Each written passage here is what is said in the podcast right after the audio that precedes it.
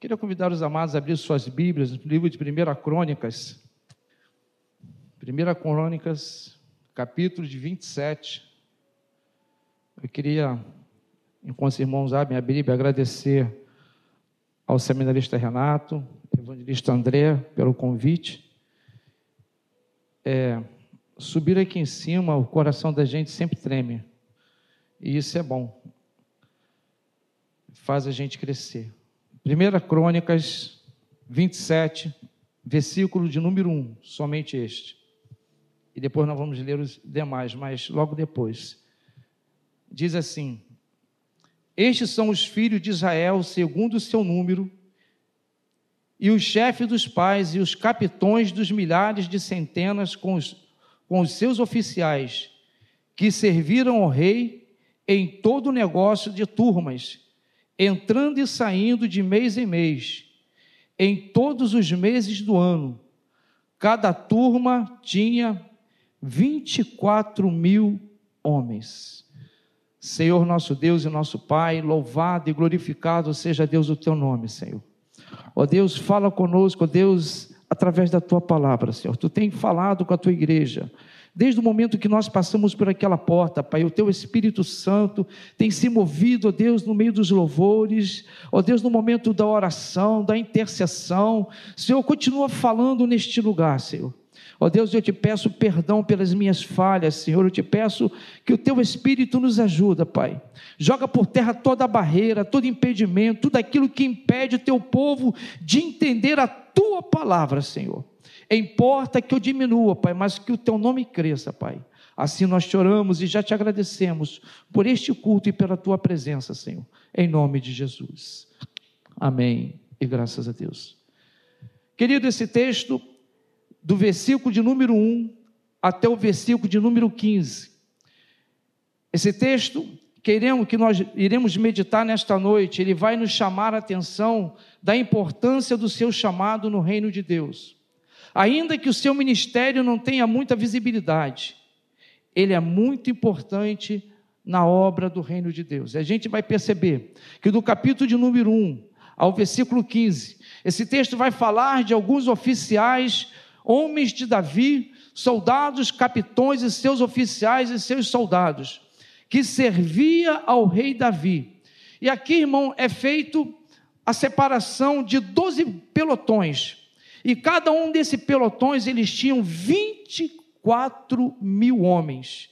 No versículo 2, fala de um grupo, que ele sai sobre a ordem de Josebeão. Ele tinha 24 mil.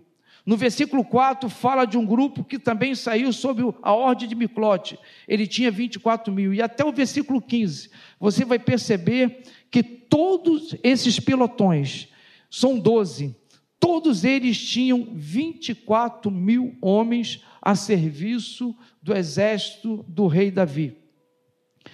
E você percebe, irmão, que é um grupo que a gente não consegue hoje dimensionar. Não tem como você visualizar ou ter a noção do que é 288 mil homens preparados para a guerra.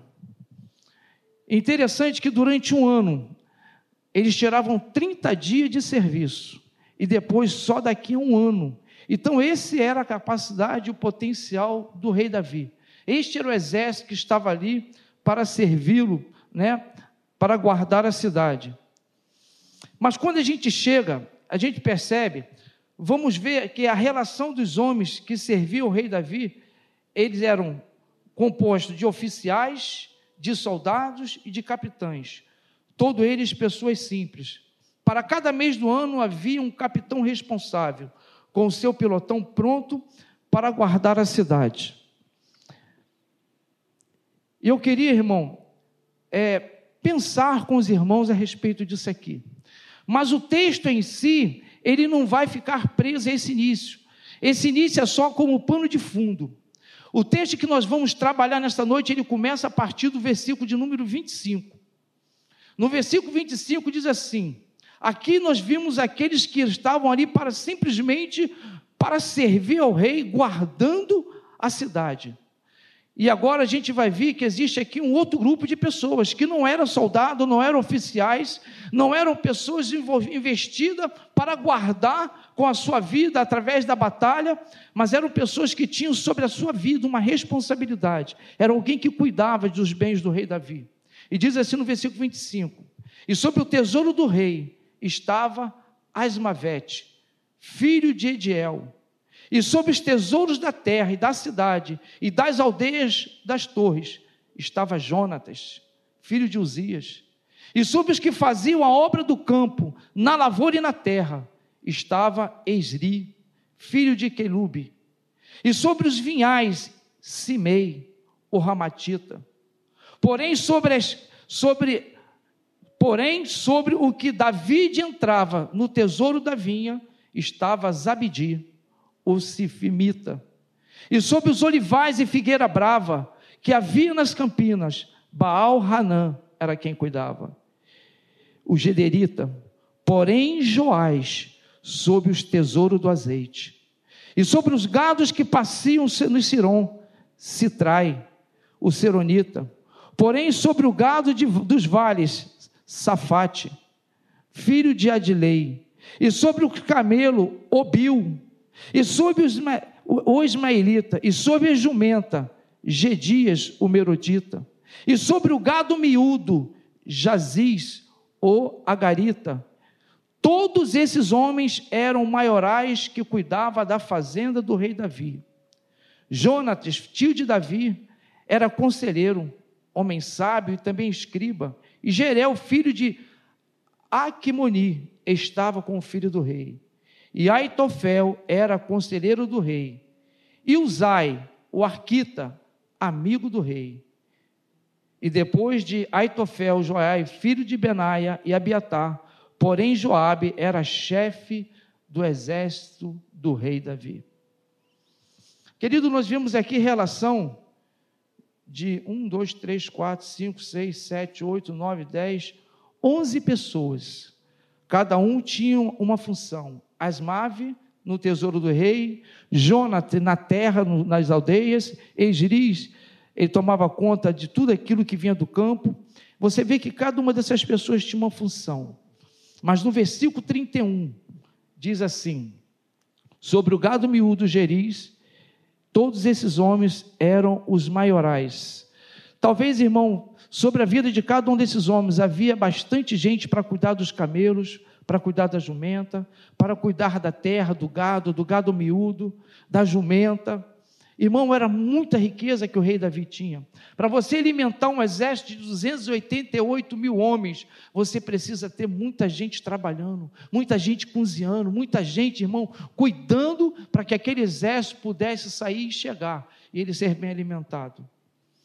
No versículo 33, diz assim: e Aitofel era conselheiro do rei. E Uzai, o arquita, ele era amigo do rei. Interessante, irmão, que Davi, diante de tanta gente ao seu serviço, Davi teve necessidade de ter um amigo. A pergunta é: quem era Uzai? Qual era a sua função? Uzai era amigo do rei. O que ele fazia para viver? O que ele fazia para se sobreviver? A sua função era ser amigo do rei. Sabe, querido, existem momentos na nossa vida que por mais que Deus ele nos abençoe, por mais que você cresça, por mais que o seu ministério cresça, por mais que a obra de Deus ela venha crescer, a qual você faz parte, a gente sempre vai ter necessidade de amigos. E a Bíblia diz, irmão, que em alguns casos existe mais existe amigos que são mais chegados do que irmão. A função de Uzai era ser amigo do rei. E é quando a gente pensa nessa coisa de ser amigo do rei, irmão, ser amigo do rei era algo, ser amigo do rei era algo de muito valor naquela época. Ser amigo do rei faz, significa você poder sentar à mesa com o rei, significa você estar próximo do rei, significava você estar próximo daquele que é todo-poderoso. E a pergunta que eu quero fazer para você nesta noite: você gostaria de ser amigo do rei? A função de Uzai era ser amigo do rei. E porque ele era amigo do rei, ele desfrutava dos bens, ele desfrutava da companhia, ele desfrutava de tudo de bom que Davi tinha, ele desfrutava da, da comunhão, dos bens, da riqueza, da tranquilidade, não lhe faltava nada. Qual era a função desse homem? Ele era amigo do rei. Sabe, irmão, às vezes a gente ser amigo do rei, a gente falando assim nos dias de hoje, parece uma coisa simples. Eu sou amigo do Bolsonaro, eu sou amigo de alguém importante. Ter amigo, irmão, é muito bom. Ter amigo é tão importante que até Jesus teve necessidade de ter amigo. Coloca para mim Evangelho de João 15, versículo 15.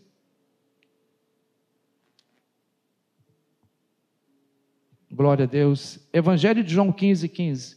Coloca para mim, por gentileza. Disse Jesus: Já não vos chamo mais de servo, porque o servo não sabe o que o seu senhor faz, mas tem-vos chamado amigo, porque tudo quanto ouvi de meu pai, eu lhe dei a conhecer. Então, irmão, ter amigo é algo tão importante que até Jesus teve essa necessidade. No Evangelho de João 11, versículo 2, 3 e 4, Jesus amava Marta, Maria e Lázaro, pois eles os consideravam seus amigos. Lá em João 11, versículo 32 e 35, a morte de Lázaro, ao ver Maria chorar e todos à sua volta, Jesus, tomado de última compaixão, o texto vai dizer no versículo 35 de João 11 que Jesus chorou. Sabe, irmão, você ter um amigo como Jesus é algo de muito valor. Alguém que não somente está preocupado com você, mas ele se alegra com a sua alegria, mas ele também chora com a sua tristeza. É alguém, irmão, que se compadece, é alguém que, que toma para si a sua dificuldade, a sua dor. É alguém, irmão, que, que, que vai à frente, que quebra as portas de bronze, despedaça os ferrolhos de ferro. É alguém, irmão, que tem prazer na sua vitória. Louvado seja o nome do Senhor. Ter amigo, irmão Lá em Isaías 41, 8, o próprio Deus, Isaías deixa registrado que Deus chama Abraão de seu amigo. Deus diz que Abraão, é, é, é, que Jacó, semente de Abraão, Deus chama meu amigo. Então você vê, esse homem, a função dele era ser amigo de Deus. Então o que Deus quer nessa noite, querido, eu queria compartilhar com os irmãos, é a importância de ter amigos. Toda engrenagem, ela precisa caminhar igualmente na mesma direção. Se um dente quebrar, toda a engrenagem quebra. No reino de Deus não é diferente. Quando a gente percebe a importância de ter amigos na nossa caminhada, a Bíblia diz, irmão, que na angústia, muitas das vezes a gente ganha um amigo. E quando a situação agrava, a gente vê nesse amigo um irmão. Nesse versículo 28 do capítulo 27 que nós lemos, eu quero chamar a atenção também de outra pessoa. Versículo 28 diz assim: E sob os olivais, sob, sob os olivais e figueira brava, que havia nas campinas, Baal Hanã, o Geredita, porém, Joás, ele colocou sob os tesouros do azeite. Você vê que Louvado seja. Uzai, ele se torna amigo do rei. E a Bíblia fala que certa vez Davi, ele tinha em Jonas uma amizade tão profunda, mas tão profunda, que mesmo depois desse amigo ter morrido, Davi pergunta aos seus, aos seus súditos: existe alguém da família de Jonas que eu possa fazer algum bem? E aí, lá na cidade de Lodebar, descobriram o filho de Jonas. E trouxeram ele, Mefibosete ele era aleijado, coxo, ele foi trazido para que Davi pudesse fazer bem a ele por amor de Jonas, seu amigo. E por todo aquele tempo, ele comeu na mesa do rei. E agora Joás ele está incumbido em cuidar do azeite. Louvado seja o nome do Senhor, sobre os tesouros do azeite. Era uma responsabilidade muito grande. Qual era a responsabilidade de Joás? Ele era, era ele quem controlava o azeite. Ele estava ali para controlar tudo isso. O azeite era algo de muito valor. Ele era usado em quase tudo na época. o azeite era usado para remédio, o azeite era usado para iluminar a cidade, o azeite era iluminado para, para iluminar o, o, o templo, o azeite era usado para iluminar a cidade, o palácio. Então, irmão, o azeite só podia sair na medida certa. O azeite, para poder sair, teria que ser para a pessoa certa. O azeite não era de, entregue de qualquer, qualquer maneira a qualquer pessoa eram as pessoas indicadas que podiam cuidar do azeite. Irmão, quando a gente olha para a casa do Senhor, não é diferente. Davi com um exército tão grande, mas cada pessoa dentro daquela engrenagem, ela tinha uma função. Nós somos, irmãos, hoje, nos nossos dias, o guardião do azeite, o guardião daquilo que Deus prometeu que enviaria depois da sua partida. Ele disse que era necessário que ele fosse, se ele não viesse, o consolador não viria. Mas quando ele viesse, ele nos faria saber de tudo, conhecer tudo. O Espírito Santo de Deus enviado pelo Senhor. Irmão, o que é o batismo com o Espírito Santo? O batismo com o Espírito Santo é Deus derramado entre nós, na ausência de Jesus entre nós Deus se manifesta entre nós através do Espírito Santo. E esse Espírito, irmão, é que faz diferença entre daqueles que servem como aqueles que não servem ao Senhor. Então, a função de, do, do, de, de, função aqui de, de Joás era cuidar do azeite. Quem podia pegar o azeite? As pessoas indicadas para iluminar a cidade. Quem podia pegar o azeite? As pessoas responsáveis de iluminar os templos. Quem podia pegar o azeite? As pessoas responsáveis de acender o palácio. Precisava, nós precisamos hoje, irmão, estar alerta para o óleo do Espírito Santo, para que ele não seja roubado. Nós precisamos estar alerta, irmão, para que o Espírito Santo, Deus que habita dentro de nós, ele possa nos ajudar nas nossas fraquezas. Irmão, muitas das vezes nós negligenciamos as coisas santas, as coisas que verdadeiramente têm valor, pelas coisas perecíveis e passageiras. Mas a Bíblia diz: não olhe para o que você vê, porque o que você vê é passageiro e temporal. Olhe olhe para aquilo que você não vê, porque o que nós não vemos é eterno e é isso que tem valor. Louvado seja o nome do Senhor. Sabe, irmão, nós temos o Espírito Santo. Mas o fato de nós termos o Espírito Santo, não podemos negligenciar a importância da palavra. Às vezes, porque nós temos o Espírito Santo, a gente pensa que basta a gente estar no monte, basta subir o monte todo dia, subir, vou adorar, vou subir. Irmão, eu não tenho nada contra monte. Eu vou no monte, eu gosto de monte. Mas o monte não pode nortear a nossa caminhada com Deus. Nós precisamos também da palavra. Eu não, eu não acredito que alguém cresça na vida espiritual somente indo para o monte.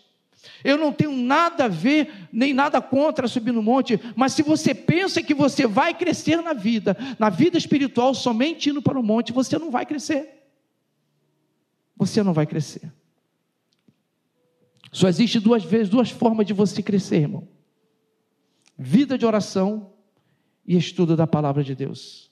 Vida de oração e estudo da palavra de Deus. Certa vez fizeram uma pergunta a um grande teólogo, homem de Deus, e perguntaram para ele assim: o que é mais importante para um pássaro alcançar, a uma águia alcançar as mais altas nuvens? O que é mais importante para que uma águia possa alcançar as nuvens mais altas? A asa direita, perdão, aleluia. O que é mais importante? Certa vez perguntaram a um grande teólogo o que é mais importante para uma águia alcançar, o que é mais importante na vida de um grande homem de Deus, a oração é a palavra, eu inverti. O que é mais importante na vida de um homem de Deus? A oração ou a palavra? E aquele sábio parou, pensou, pensou, pensou mais um pouco, ele respondeu com outra pergunta: O que é mais importante para que uma águia suba até as mais altas nuvens? A asa direita ou a asa esquerda? Aquelas pessoas perceberam que não tem como separar. Oração e palavra precisam caminhar juntas. Eles compreenderam isso. Então, irmão, o guardião do azeite era alguém que estava ali e aquele azeite não podia ser dado para qualquer pessoa, não podia ser dado de qualquer maneira. Havia pessoas separadas com a finalidade para cuidar daquele dentro. O crescimento espiritual, irmão, não vem de rosa ungida, não vem de toalhinha, não vem de copo com água, não vem de tocar no manto. O crescimento, irmão, é através de leitura da palavra e uma vida de oração. É assim, meditando na palavra, que nós crescemos. Participe, irmão da EBD, participe da escola dominical. A igreja que ensina a palavra, ela não tem medo de ser questionada, pois não existe duas verdades. Jesus disse: Eu sou o caminho, eu sou a verdade, eu sou a vida. Só existe uma verdade. Nós hoje, irmãos, somos o guardião desse azeite. Nós simbolizamos esses joiais que têm a responsabilidade de ser o guardião do azeite. O guardião de azeite era uma pessoa simples e humilde, des, desapercebida. Ele não tinha muito destaque, ele não havia nenhum reconhecimento para o seu trabalho. Era um trabalho que ele fazia no estábulo, enquanto as outras pessoas dos outros departamentos, eles eram honrados. E um exemplo que eu pego aqui nesta noite, imagina Joabe, no versículo 34, vai falar que Joabe é o general do exército do rei Davi. Imagina Joabe, general do exército de Davi, chegando, chegando na, de uma grande batalha, ele e seus oficiais. E aí Davi chega e abre-se as portas. Joabe e seus oficiais, ele e os que estavam junto com ele.